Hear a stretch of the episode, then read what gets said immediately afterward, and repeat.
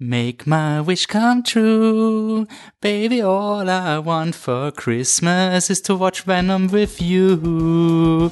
Herzlich willkommen bei fliptetruck.com, dem österreichischen Filmpodcast. Mein Name ist Wolfgang Steiger und bei mir ist Patrick Rammer. Hallo! Ja, herzlich willkommen zu unserem Weihnachtsspecial. Wir haben was Besonderes für euch vorbereitet. Während ihr die Geschenke einpackt, könnt ihr uns zuhören, wie wir ein Live-Commentary geben zu vielleicht dem größten Superheldenfilm des Jahrzehnts, Jahrhunderts, wenn nicht sogar Jahrtausend. Wir reden eindeutig von Venom und dann fangen wir an.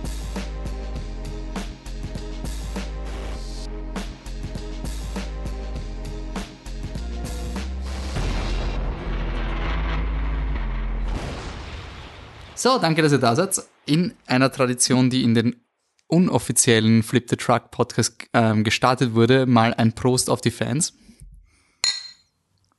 Auf die Fans. Ah, okay, wir sind hier mit einem sehr legeren Podcast. Weihnachten ist da. Michi und Jani sind aus irgendeinem Grund nicht da. Ähm, Schwächlinge. und wir haben uns gesagt, wir schauen uns jetzt zusammen, was machen wir als Flip the Truck Weihnachtsfeier. Polterer haben ja auch einen Podcast gemacht. Gut, dann machen wir halt auch einen Podcast zu Weihnachten. Aber das ist nichts, irgendwie nichts Besonderes. Wir schauen Venom und machen ein Commentary dazu. Also wie das jetzt funktioniert, ist, dass wir den Film schauen werden. Ich, Wie das funktioniert, heißt, wir wissen es nicht. wir wissen es wirklich nicht. Also ihr habt jetzt quasi vielleicht, ich weiß nicht, wie lange der Podcast wird, wenn es uns in der Mitte nicht mehr gefreut, drehen wir ab. Wir schauen jetzt mal Venom mit Tom Hardy, Regie Ruben Fleischer von Zombieland. Das ist wahrscheinlich schon zu viel Information. Aber wieso machen wir das eigentlich, Patrick? Was ist deine Geschichte zu Venom? Nur damit wir nur ungefähr starten. Wieso stehst du so auf dem? Es muss ja irgendwas geben, warum der Film auch ein bisschen gehypt ist. Venom war großartig. Venom hat diesen ersten Trailer, also der erste Trailer war so ein Venom kommt nicht vor, so wie die erste Hälfte des Films und der zweite Trailer ist dann so ein Wir Venom und er schaut urlächerlich aus, aber Tom Hardy ist dabei. Und Tom Hardy acted und Tom Hardy acted as fuck.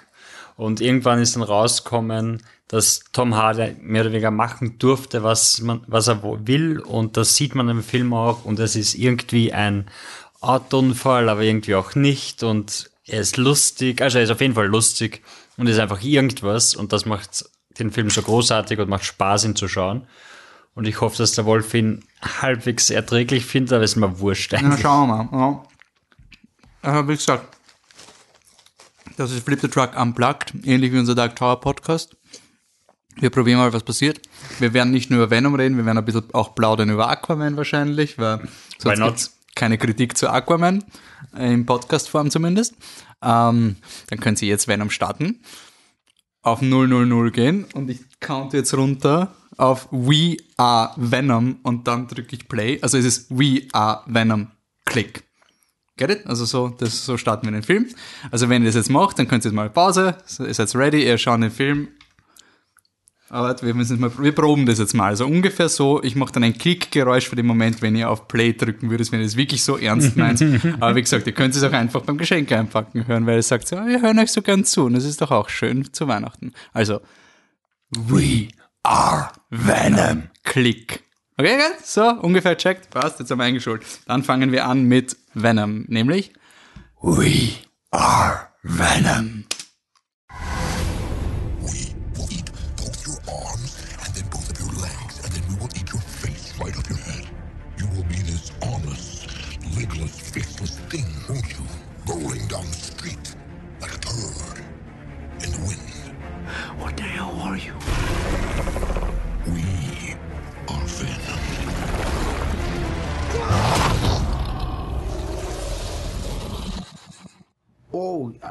I have a parasite.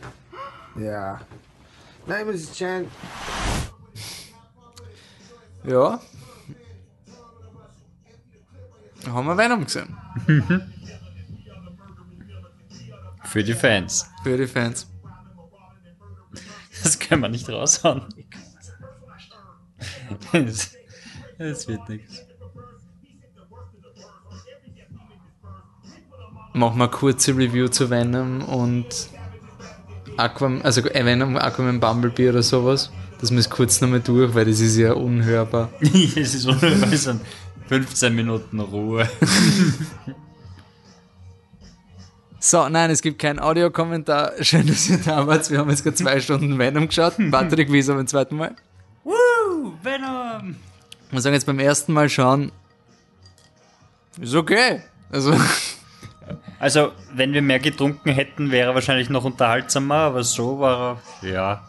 Es ist ja schon viel Zeit dazwischen, seit ich ihn gesehen habe. Was ist er denn rausgekommen? September?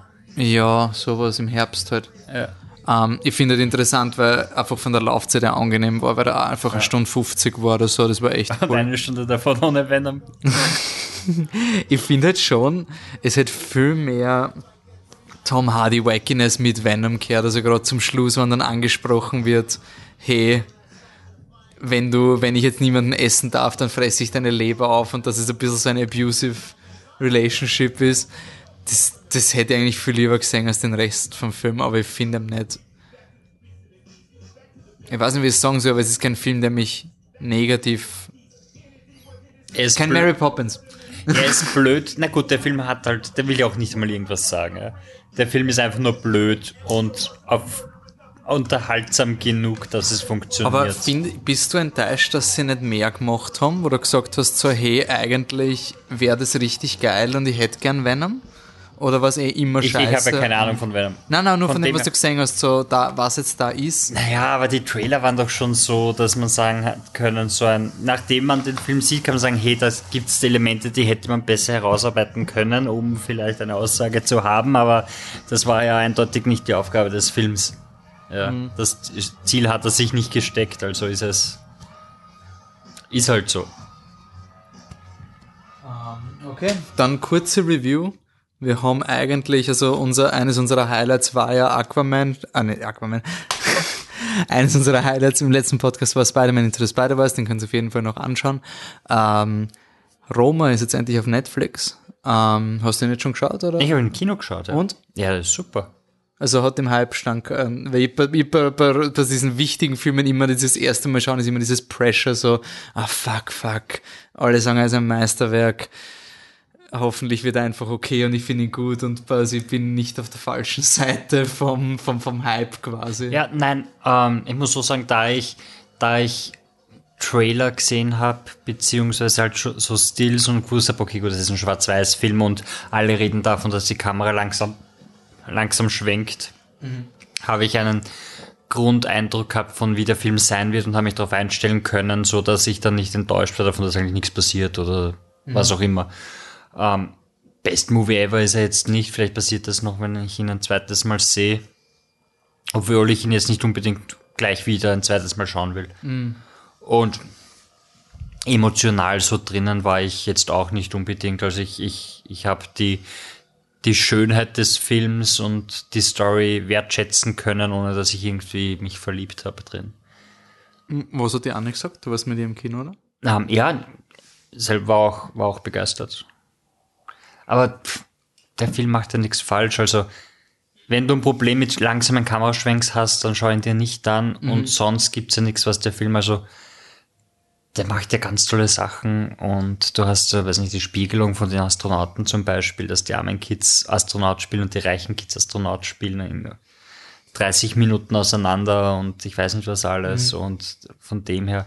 Und ich hatte diesen lustigen Effekt, da ich ja österreichische Schulbildung habe, habe ich keine Ahnung, was 1971 in Mexiko passiert ist. Und ich habe halt gewusst, irgendwas, was in Mexiko passiert, zu der Zeit wurde halt verarbeitet vom Regisseur.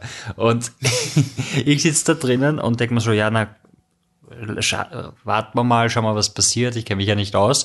Und dann gibt, kommt das erste Erdbeben im Krankenhaus. Und ich sitze da, ah ja, ja, das große Erdbeben von 71 in Mexiko dann ist vorbei. Und ich so, okay, gut, anscheinend doch nicht. Und dann, dann, dann gehen Studenten, und es gibt Studentenproteste. Und ich so, ah ja, ja, große Studentenproteste von 71, ganz klar, habe ich schon mal gehört. Und ich habe wirklich bei jeder Szene eingebildet, dann gibt es die Szene, wo, wo ein bisschen was im Wald brennt. Und ich so, oh ja, eine große Waldbrand. 1971. Ich habe keine Ahnung gehabt.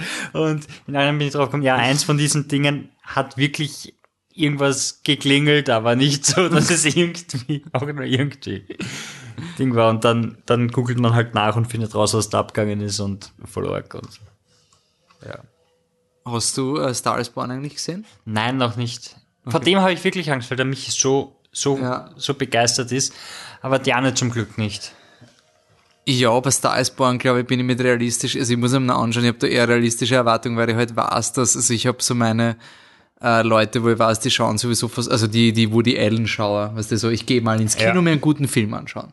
Ähm, und die mögen ihn überhaupt nicht. Das war so dieses, genau das, was der Michi gesagt hat, also quasi diese Leute, die wollen halt Filme schauen, die nicht so Hollywood sind und so. Ja. Aber ich kenne jetzt einige Leute, die sind schon super begeistert, aber es, ja, bin neugierig. Ähm, Im Kino ist auch noch Aquaman. Mittlerweile. Ja. Stimmt. Du bist gehypt gewesen auf Aquaman. Warum eigentlich? Erklär mal, wieso der Aquaman-Hype. Ja, die Idee von Aquaman ist so dumm. Das ist so ein bisschen wie Venom. Das ist so ein, wir machen einen Film unter Wasser. Okay, wisst ihr, was das heißt? Wisst ihr, was ihr da machen müsst? Wenn das Wisst ihr, dass James Cameron seit 20 Jahren versucht, unter Wasser zu filmen und es geht nicht? Und bei dem ist auch nur Avatar rauskommen. Also wisst ihr, wisst ihr, was das heißt? Oder was Zack Snyder? Und dann war es ein, ja, na, und sie werden unter Wasser reden. Und ab dem Moment haben sie mich gehabt. Dieses, ja, na, sie reden einfach unter Wasser. Und ich so, ja, bitte zeigt, wie macht sie das? Ich habe mir schon vorgestellt, so eine Luftblase, die von einem zum anderen, und wenn sie zerplatzt, kommen dann die Worte raus und sie reden telepathisch oder so irgendwas. In Wirklichkeit, sie reden einfach. Sie haben so einen Filter drüber. So einen aber nur, ich glaube nämlich nur im Film und nicht in den Trailern. Ja, Das finde ich voll interessant. Also im Film, wie sie zum Reden anfangen, ist so ein, Alter, ich verstehe nichts mehr.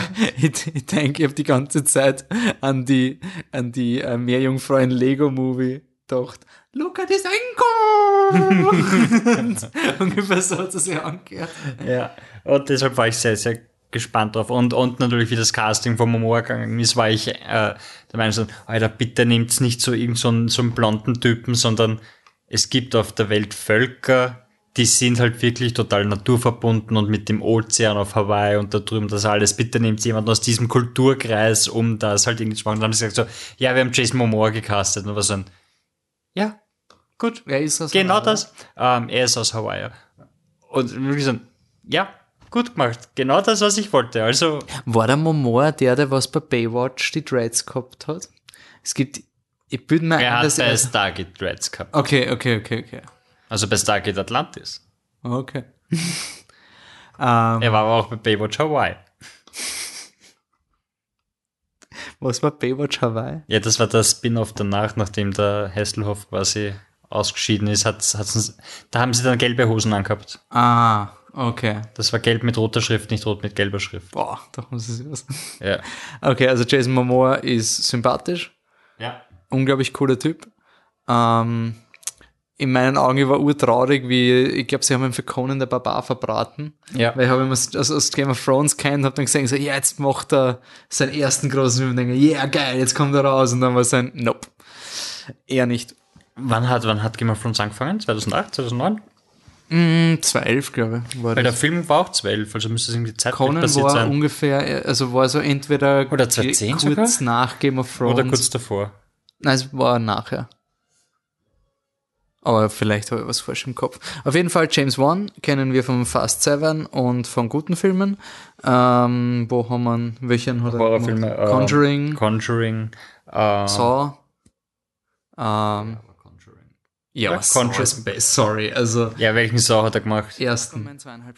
Er war, er hat, das, Okay. er hat den Original-Kurzfilm zu Saw geschrieben und den ersten Saw gemacht mit Lee Vanell Ähm, gemeinsam. Also so vom, ist ich weiß, schön. Conjuring ist die Cash ist- Cow, sagen aber jetzt nur mal- von der, von, Ja, Es vom, ist, es ist wirklich vom schön. Er ist ist, Saw er ist auch, schon- auch Ja, okay, gut ja, er animiert, finde dann- ich. Also, es ist wirklich, die Unterwasserwelten schon wirklich geil aus und es ist wirklich so ein, boah, ja, da taucht man in was ein und man hat es noch nicht gesehen und es, man, es fühlt sich neu an. Das ist schon ganz, ganz cool. Das, ich, ich, ich weiß nicht, ich finde dieses Sci-Fi-Unterwasser-Ding nicht so leiwand, generell. Also dieses, weil schon wie wir sind, wir sind unter Wasser, aber haben Raumschiffe. Genau. Ja. das Zeugs und, und wir haben Laserkanonen, weil wir unter Wasser sind. So ein, aber können sie nicht einfach unter Wasser sein und, weiß nicht, die ärgsten Barbaren sein und halt voll brr und sowas. Das, das war für mich ein bisschen eine Gewöhnungsphase und sonst, ja, ich glaube, er hat Story von zwei Filmen, aber in einem und das ist total durcheinander und nicht wirklich, du hast irgendwie du hast den ganzen Müll von den Filmen davor, von, sie, von denen sie wegkommen wollen. Das heißt, du hast eigentlich einen Charakter, mit dem du anfängst, der komplett anders am Ende sein soll, aber nicht auf eine Art und Weise, wo du einen schönen Bogen hinspannen könntest. Na, du hast den Anfang, die erste Szene, wo Aquaman eingeführt ist, die hätte von Zack Snyder Regie geführt Ja. sein können, weil er einfach durchgeht und Leute umbringt. Naja, haut's zusammen. Das in Folge davon Äh, sterben. ist er, Entschuldigung, es war schon scheiß brutal. Also, Ja, so, so wie sich's gehört halt. bei, bei Winter Soldier haben wir schon gedacht, so, okay, die sind jetzt wahrscheinlich tot, wenn er mit dem Metallschild draufknallt. und bei dem Film ist so, da gibt's keine Möglichkeit, dass der überlebt. Aber auch gleich am Anfang, da gibt's ja dann quasi den Black Mantis, das ist dann einer seiner neuen Erzfeinde und den seinen Vater lässt er sterben und er hat quasi, er, er ist voll dafür fahren. Ich meine, so, er ist so klassische Superhelden. Ja, aber die Idee ist irgendwie auch gar nicht so schlecht, dass am Anfang halt wirklich wen umbringt, um dann am Ende zu sehen, so ja scheiße, ich habe mir quasi einen Feind fürs Leben geschaffen aufgrund meiner eigenen Handlung und Ja. nicht, weil er böse Ich ist. finde halt, es wird Aber mit das wäre halt so, das wäre eben, eben, es, Es ist halt ein voll jetzt schon geiler Konflikt und ich habe mir gedacht, wie es passiert ist, geil. Du machst einen Film, wo du gleich am Anfang zeigst, der Held ist unverantwortlich und er macht extrem unpopuläre Entscheidungen cool. Das Problem ist halt, du hast den Charakter, so wie er ist, kann er das nur am Anfang vom Film machen. Mhm. Aber das ist die Story vom zweiten Teil. Das heißt, du kannst nicht anfangen, im zweiten Teil quasi ihn, den Vater, umbringen zu lassen. Das Mhm. heißt, du musst die Origin Story des Bösewichten in den ersten Film backen, mehr oder weniger, um dann irgendwie damit, und dadurch wird das alles total convoluted und total verschmutzt und, und keine Aber du brauchst Story den zweiten Bösewicht nicht finden. Na, in dieser Story nicht, aber wenn du den großen Bösewicht von, von Aquaman machen willst und die ist der Black Mantis der große ich glaube, Bösewicht? ich glaube, der Böse aus dem und Black Manta sind die zwei großen Bösewichte und die Story von Black Manta ist, dass Aquaman seinen Vater umgebracht hat. Ah, okay. Das heißt, das muss jetzt passieren, auch wenn er nicht im Film sein sollte.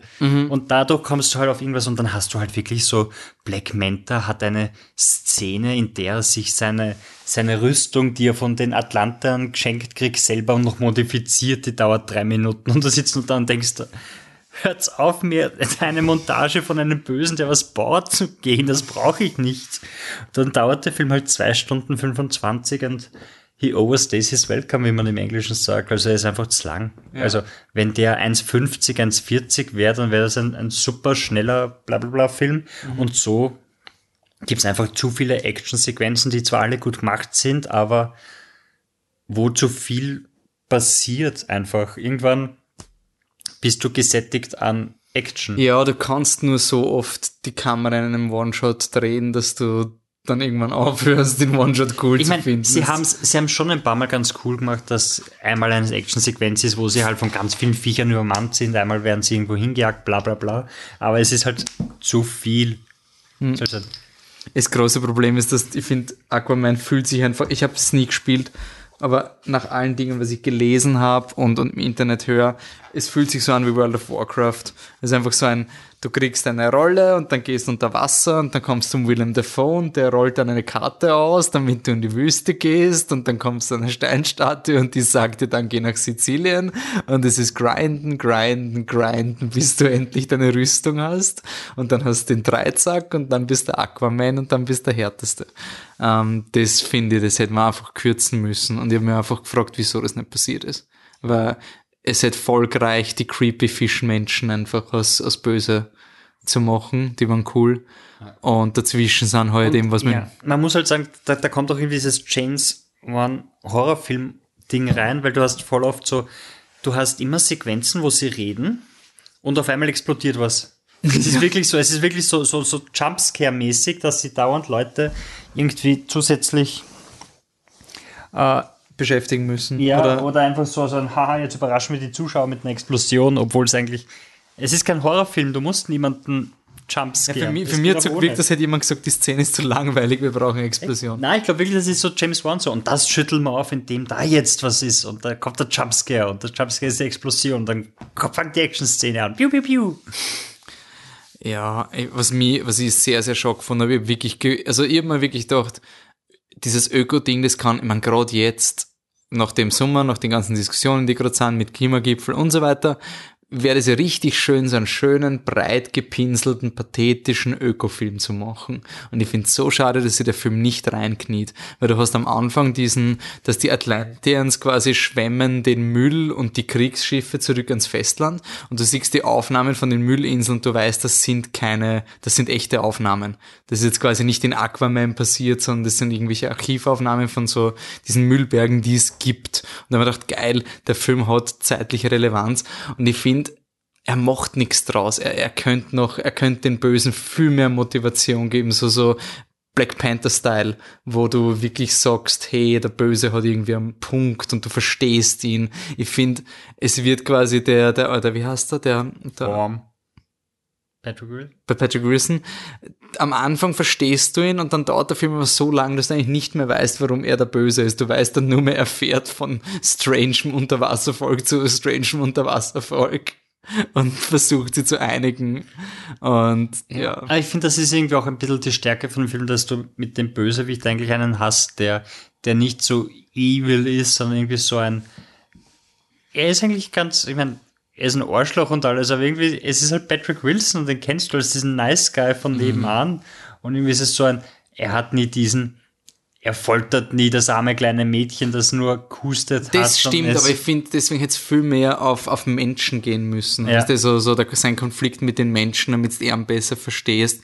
Weil im Endeffekt bleibt der Film leider unter Wasser und ich habe eigentlich vielleicht auch meine Erwartungen immer mehr erwartet, dass wirklich Mensch gegen, weil du hast quasi im Film geht es darum, dass der Aquaman die Verbindung zwischen Mensch und Atlanteans ist, aber du hast eigentlich im Film keinen einzigen Menschen außer in Django Fett und der kommt nur am Anfang und am Schluss vor. Also der, der Temuera Morrison spielt den Vater vom, vom Aquaman ähm, und sonst hast du keine Menschen. Das ist urschwierig, wenn deine Message ist, er ist die Brücke zwischen Mensch und, und Atlanteans. Ja, aber ich meine, es ist halt ein, er muss einen großen Krieg verhindern und, und Eh, es schafft das. Und, also- aber es dauert nicht, bis der Krieg anfängt. Von dem her finde ich das okay, vor allem, weil wenn du weißt, das ist halt franchise-mäßig und es kommt der zweite Teil, Ja, der du viel einbaut und, und du musst halt irgendwas aufheben für den zweiten. Na, raus damit. Na, raus damit, das wäre viel spannender. nicht, also ich- ah, sorry, der Film hätte es braucht.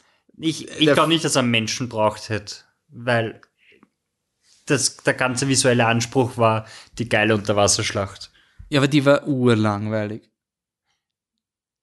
Die war richtig, ich meine, sie war, sehr das Problem ist, ich will die Art of Aqu äh, Aquaman kaufe ich mir sofort, weil das will ich anschauen. Ich finde das Design urgeil. Ich finde die ganze Welt urgeil.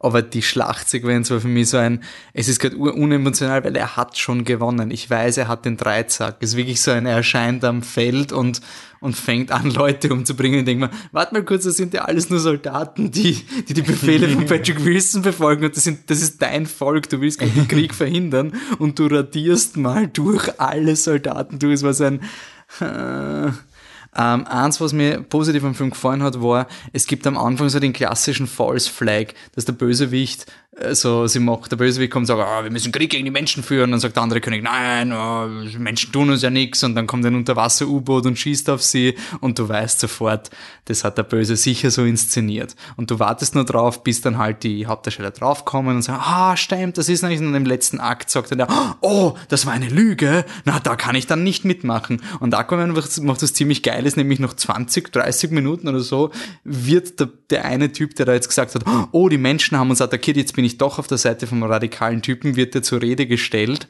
und dann wird ihm quasi gesagt, so, du wusst, du weißt eh, dass das fake ist und dann so quasi, der ist genauso rassistisch, der hat nur eine Ausrede gesucht und das hat mir taugt, das habe ich cool gefunden, das war so ein, cool, also, das war für mich einer der, der Standards vom Film. Aber für mich war er viel zu lang. Ja, ist viel zu lang. Mir hat der Michi Urlater. Ja, mir auch. Also nicht nur bei der 14. Act- äh, deshalb funktioniert auch die große Schlacht dann einfach nicht mehr so, weil du hast schon so viele du hast schon so viele Actionsequenzen. Gesehen. Es ist so arg, wie viele Actionsequenzen du hast. Und so deshalb, deshalb ist es so, oh, Michi, es tut mir so leid, dass du da drüben sitzen musst. Und Wie würdest du sagen von den DC-Filmen, wo rankt er? ähm, ja, ist kein Wonder Woman, da brauchen wir nicht reden. Es, ich hätte gesagt, ist, er ist irgendwo in der Nähe von. Es ist schwierig, weil die werden ja jetzt alle umgeschmissen, also muss man wahrscheinlich warten, um sie das irgendwie zu machen, weil das zählt ja alles nicht mehr. Aber er ist irgendwo im Dunstkreis von Man of Steel, Und Man of Steel ist unter Wonder Woman. Und unter Batman wie Superman, oder? Das weiß ich gar nicht. Du hast Batman wie Superman sehr gut gegeben. Also, Ja, aber ich habe Man of Steel sicher auch ein sehr gut Wirklich? gegeben. Ich glaube schon. Weil ich, ich hasse die Kamera von dem Film, weil die Kamera ist ein Verbrechen und der Typ, der das gemacht hat, gehört eingesperrt. aber sonst ist der Film ganz cool. Okay. Habe gar nicht gewusst, dass du den so gut findest. Okay, cool. Passt. Ja, bei mir ist er wahrscheinlich ein lauwarm trotzdem. Also bei mir war das so, mh. Also ich, wenn es dann den Cut gibt, der, der auf 1,50 ist, dann, dann werde ich ihn gern noch mal schauen. Oder ich werde die erste Szene ewig oft schauen, wo der Jason Momoa auftaucht. Und, und das ist das Geile an dem Film, weil der nimmt sich selbst nicht ernst. Am Anfang nicht. Am Anfang ist es wirklich so dieses, Der Anfang ist die Szene aus Justice League, der wo, ist so wo er ironisch. in die Wellen geht. Ja, der ist einfach nur so, so selbstironisch, weil er taucht auf und die Kamera zoomt auf sein Gesicht und es geht so und er grinst in die Kamera, weil er wieder da ist und weiß dann, ja gut, das ist jetzt quasi so ein Goodbye Zack Snyder Moment. Ja. Okay. Aquaman. Jetzt im Kino. Äh, auch noch im Kino kurz Bumblebee, habe ich heute geschaut. Das ist der neue Transformers-Film. Ist der beste Transformers-Film aller Zeiten. Soll heißen, es ist der erste gute. ähm, ich meine, ich muss jetzt vorausschicken, Transformers 1 war schon der beste Film ever, wie ich den mit 17 gesehen habe. Also muss man schon sagen, ich habe die, die emotionalen Reaktionen, die ich bei Bumblebee jetzt habe, sind nicht so stark wie beim ersten Mal mit 17 Transformers 1 schauen. Ähm, holy shit, wenn man einen gescheiten Regisseur anstellt und sympathische Hauptcharaktere hat, dann ist Transformers plötzlich gut. Wer hätte das gedacht? Wir haben nur fünf Filme versuchen müssen, bis wir draufkommen.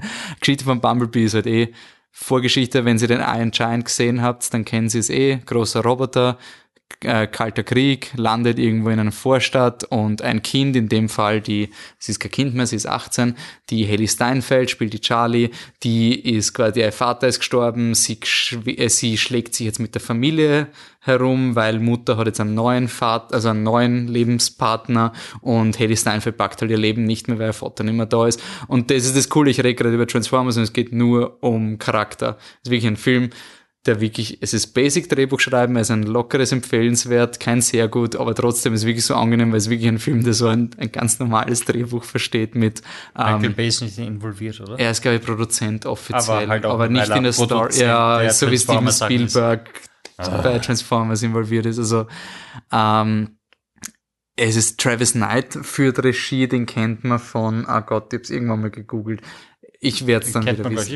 Ich. Ich mag- Er hat irgendwas gemacht, wo was so, so Credibility hat, aber ich Red weiß jetzt nicht nicht. Ich sag, was. Ähm, und was, was halt wirklich cool ist an dem Film, ist, dass er halt das ganze Drama ist um die Haley Steinfeld, also um den Charlie-Charakter. Sie hat natürlich auch einen Love Interest, so einen Geek-Guy und es funktioniert ur- urcool, es ist super sympathisch, alle Szenen sind sympathisch und der Film hat mich gehabt bei einer Szene, wo Bumblebee das Haus zusammenhaut und dann kommen die Eltern und sagen so, ähm, ah, Kuba und the Two Strings hat er gemacht. Paranorman, Box Trolls und Carolina. Ach so, er war okay. überall Animator und auch Regisseur von Kubo and the Two Strings.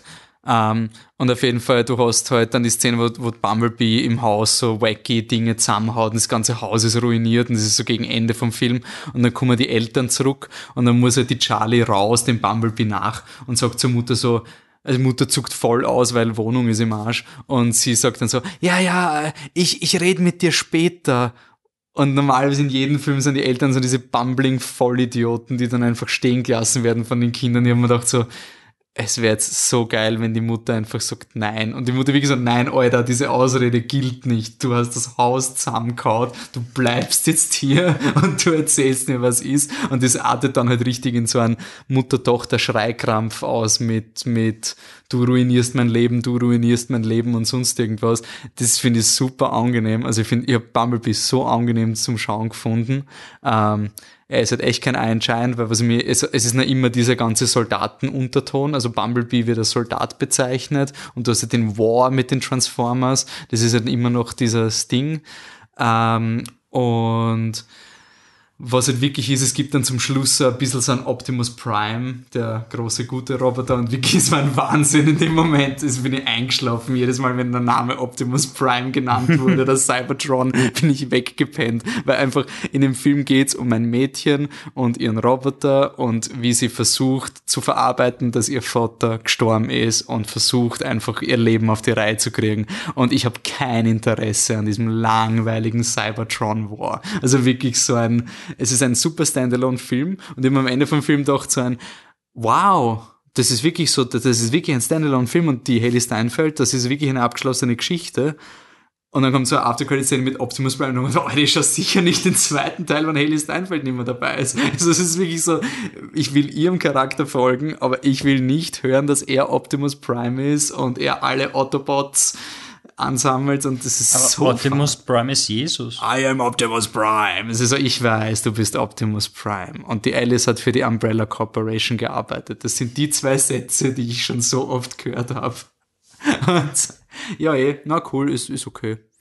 Ist kein Mary Poppins. Das hätte ich gern von Mary Poppins Returns gehabt. So, Roboter. normalen Film. Mit Anfang, Mitte, Schluss. Ja, ist nett, empfehlenswert. Ähm, passt. Im nächsten Podcast gibt's dann unsere Top 10. Da wird es einige Überraschungen geben, was dann im besten, der beste Film des Jahres ist.